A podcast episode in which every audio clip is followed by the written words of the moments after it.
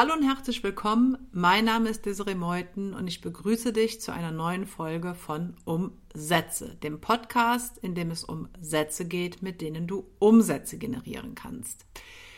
Ja, und auch in der heutigen Folge möchte ich eine spezielle Art von Verkaufstext ähm, mit dir durchgehen und zwar eine E-Mail bzw. E-Mail-Marketing.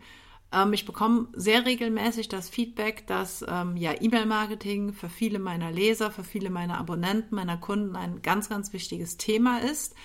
Einfach weil man natürlich durch E-Mail-Marketing ähm, zu relativ geringen Kosten sehr, sehr viele Menschen gleichzeitig erreichen kann.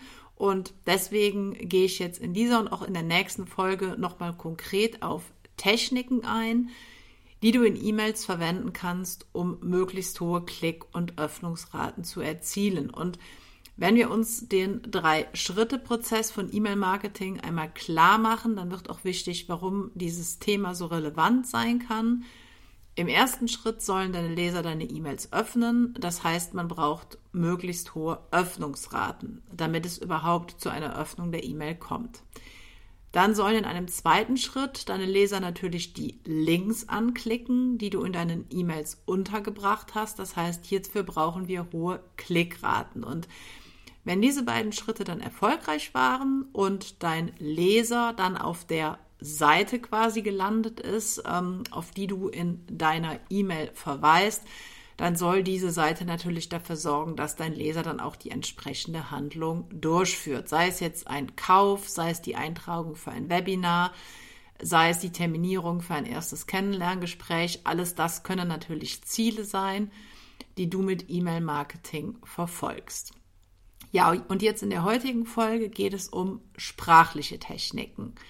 Das heißt, wir werden uns jetzt im Folgenden einfach mal anschauen, welche Strategien oder Techniken du anwenden kannst, um möglichst hohe Öffnungsraten zu erzielen und dann in einem zweiten Step dann anschauen, ähm, wie du hohe Klickraten erzielen kannst durch gewisse sprachliche Mechanismen und ähm, Strategien. Und ähm, wir fangen auch direkt an mit der ersten Technik beziehungsweise mit der ersten Strategie um hohe Öffnungsraten ähm, in deinen E-Mails zu haben. Und diese Strategie besteht darin, eine, ich sage es, nenne es jetzt mal negative Betreffzeile zu verwenden. Und das liegt einfach daran, dass es Studien gibt, die gezeigt haben, dass man sich eher darum bemüht, etwas zu behalten, was man schon hat, als etwas zu gewinnen, was man noch nicht hat. Und deswegen kannst du dieses Konzept in deinen Betreffzeilen zunutze machen und deine Betreffzeilen entsprechend in Anführungszeichen negativ zu formulieren. Und ein Beispiel wäre jetzt die eine Sache, die gute Öffnungsraten verhindert. Das heißt, mit negativ ist an dieser Stelle das Wort verhindert gemeint. Und ähm, Menschen wollen natürlich positive, positive Erlebnisse und Ergebnisse erzielen und erleben.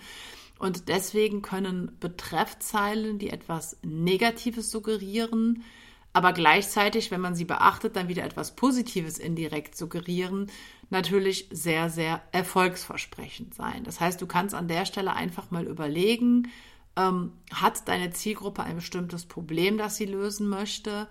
Macht deine Zielgruppe vielleicht einen bestimmten Fehler, der der Lösung dieses Problems entgegensteht? Gibt es etwas, was den Erfolg deiner Zielgruppe hinsichtlich ihres Wunschergebnisses verhindert?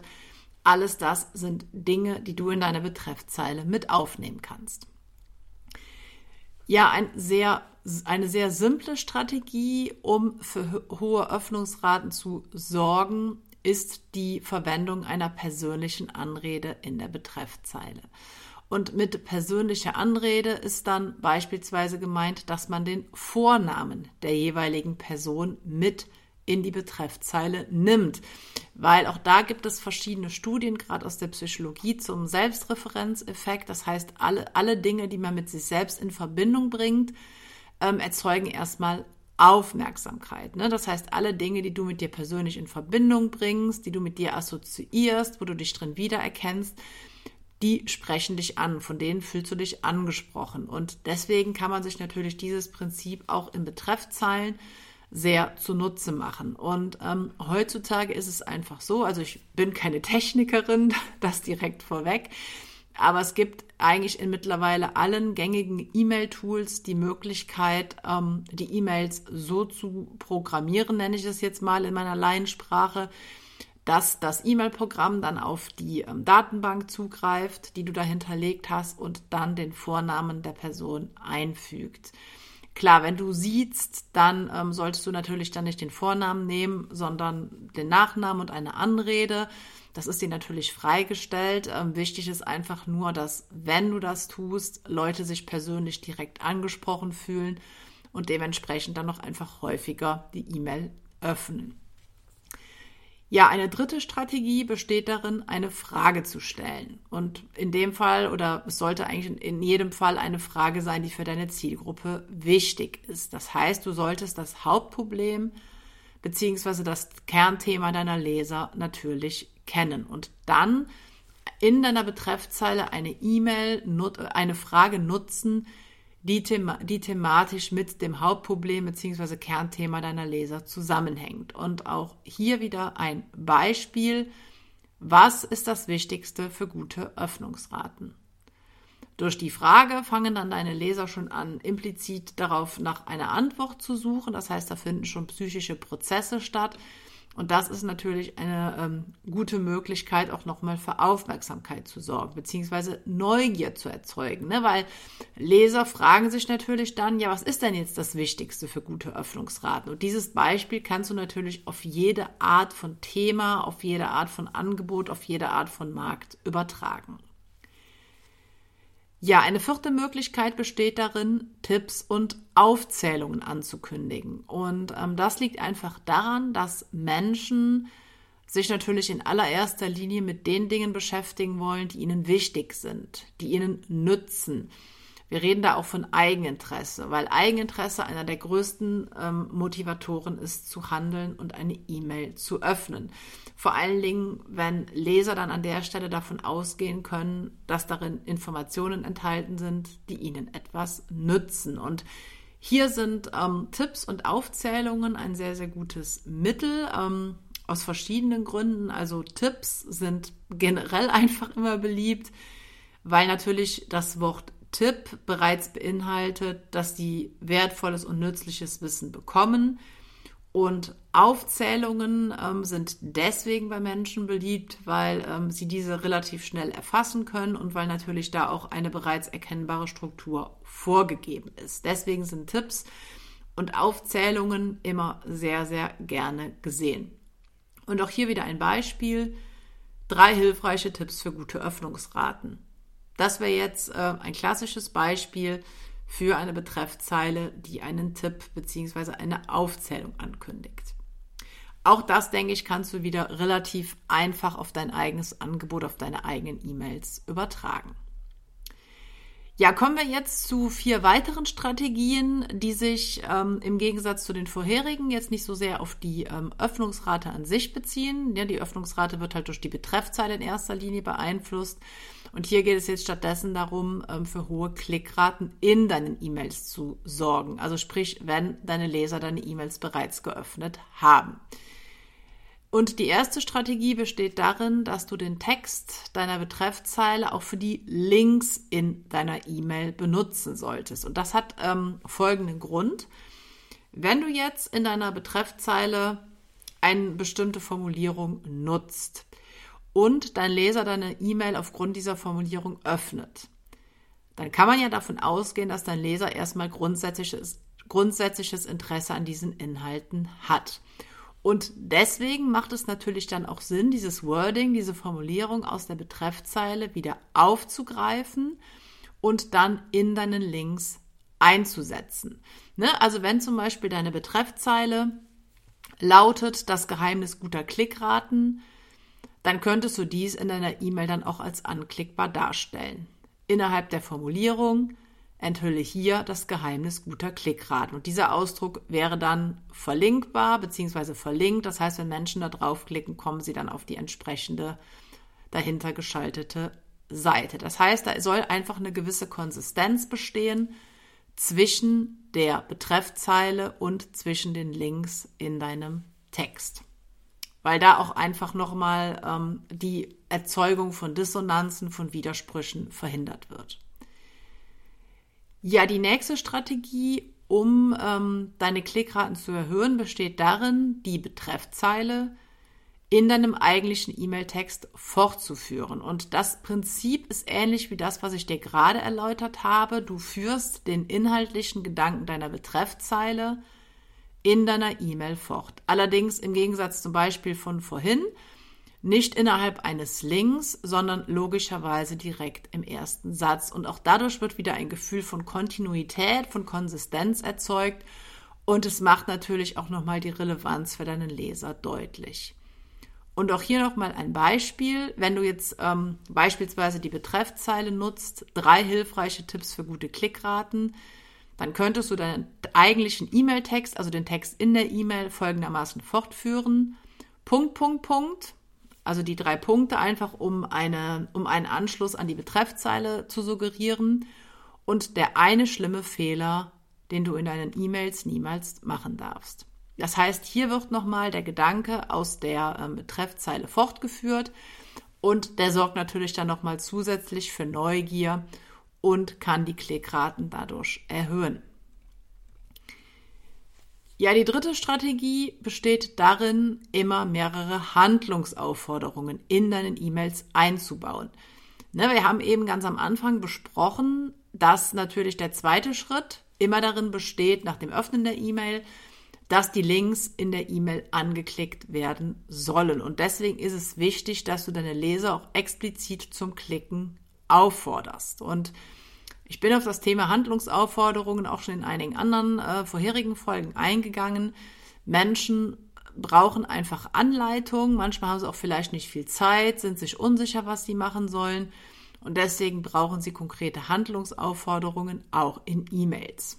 Und ein Beispiel könnte sein, Klicke jetzt hier, wenn du deine Klickraten weiter verbessern willst. Und das wäre dann auch, könnte auch wieder unterstrichen werden bzw. verlinkt werden, um dann auf die entsprechende Seite weiterzuleiten. Du solltest natürlich, das ist auch noch ein wichtiger Punkt, deine ähm, E-Mails nicht mit Handlungsaufforderungen überladen. Also gerade wenn du vielleicht eher Content-E-Mails verschickst, also in denen du dich nicht so sehr auf klassische, klassische Vermarktung von Produkten ähm, fokussierst, sondern eher deinen Lesern Mehrwert bieten willst, dann äh, sage ich mal, ist das natürlich jetzt nicht unbedingt notwendig. Aber gerade wenn es ähm, E-Mails sind, in denen du etwas verkaufst oder wo du vielleicht eine bestimmte Promo-Aktion gerade laufen hast, dann können zwei bis drei ähm, Call to Actions, also Handlungsaufforderungen in einer E-Mail absolut notwendig und auch sinnvoll sein. Ja, die letzte Strategie, um deine Klickraten zu erhöhen, ähm, besteht in der Nutzung eines PS unter der eigentlichen E-Mail. Und auch das liegt einfach daran, dass viele Leute keine Zeit haben, vielleicht auch keine Lust haben, die komplette E-Mail zu lesen, gerade wenn die E-Mail ein bisschen länger ist.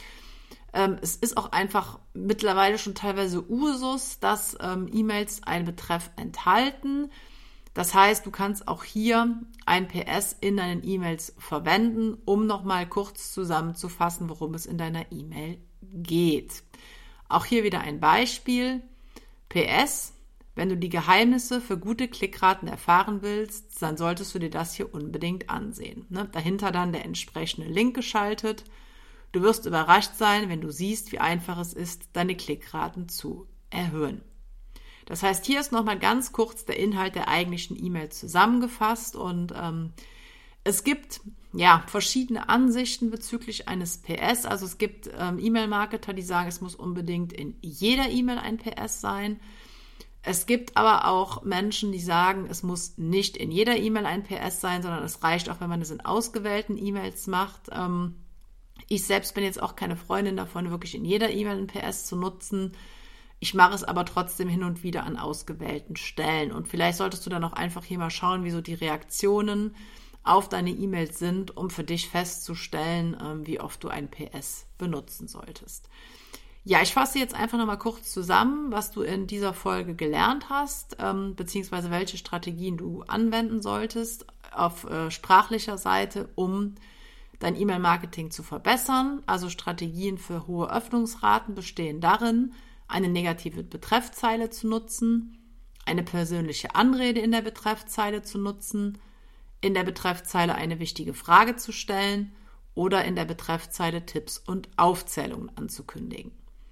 Und vier Strategien für hohe Klickraten können darin bestehen, den Text deiner Betreffzeile für die Links in deiner E-Mail zu nutzen, deine Betreffzeile in deinem eigentlichen E-Mail-Text fortzuführen, mehrere Handlungsaufforderungen zu verwenden und an, in ausgewählten E-Mails am Schluss ein PS zu nutzen. Ja, ich hoffe, dass diese Tipps dir ein wenig weiterhelfen, wenn es darum geht, ähm, dein E-Mail-Marketing zu verbessern, möglicherweise zu optimieren, deine Klick- und Öffnungsraten zu erhöhen.